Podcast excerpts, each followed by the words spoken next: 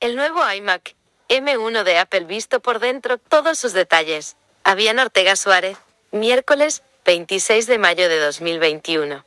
Los iMac con chip M1 ya están comenzando a llegar a los domicilios de los usuarios, y como ya es tradicional, han aparecido los primeros desmontajes de estos nuevos ordenadores.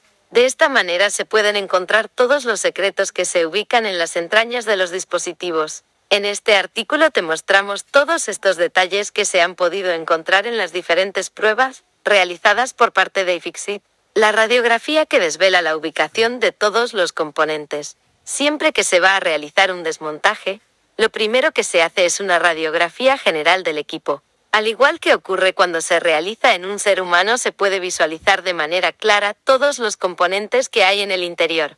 En este caso, iFixit ha realizado todas estas operaciones en un iMac en color púrpura con una CPU de 8 núcleos y una GPU de 8 núcleos y 8 GB de RAM. Es importante destacar esto porque en el caso de tener un iMac con 7 núcleos hay cambios como por ejemplo en el sistema de refrigeración. En la radiografía se puede observar la presencia de dos placas de metal en el interior y una antena de señal que está justo detrás del logotipo de la compañía. Si bien la mayoría de los componentes de relevancia como el propio chip, M1, y el sistema de refrigeración se encuentra en la parte inferior.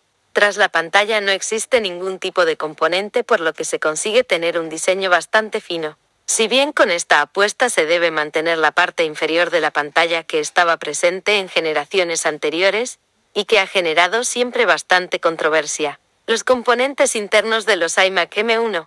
En este caso iFixit detalla que el acceso a los diferentes componentes es mucho más fácil que en las generaciones anteriores. Todo el frontal es una única pieza de vidrio sin que exista un frente que esté separado. Además, para poder mantener fija esta parte se utiliza un adhesivo clásico que es mucho menos pegajoso que el utilizado en los iPad, haciendo más fácil la reparación.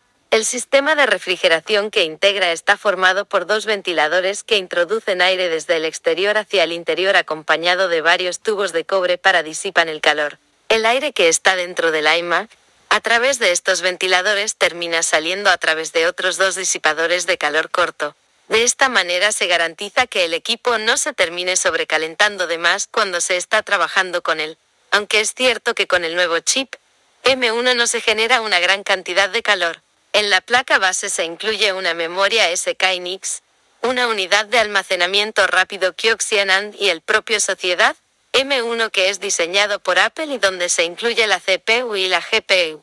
Además también se han encontrado los módulos Wi-Fi, y Bluetooth y el chip que administra la energía entre otros componentes de menor relevancia. Todo esto ubicado en un pequeño espacio que sin duda es destacable. A esto se suma también la presencia de un botón misterioso que tiene tres LED debajo del cual no se sabe mucha información a día de hoy de su función aunque en los próximos días darán a conocer esto.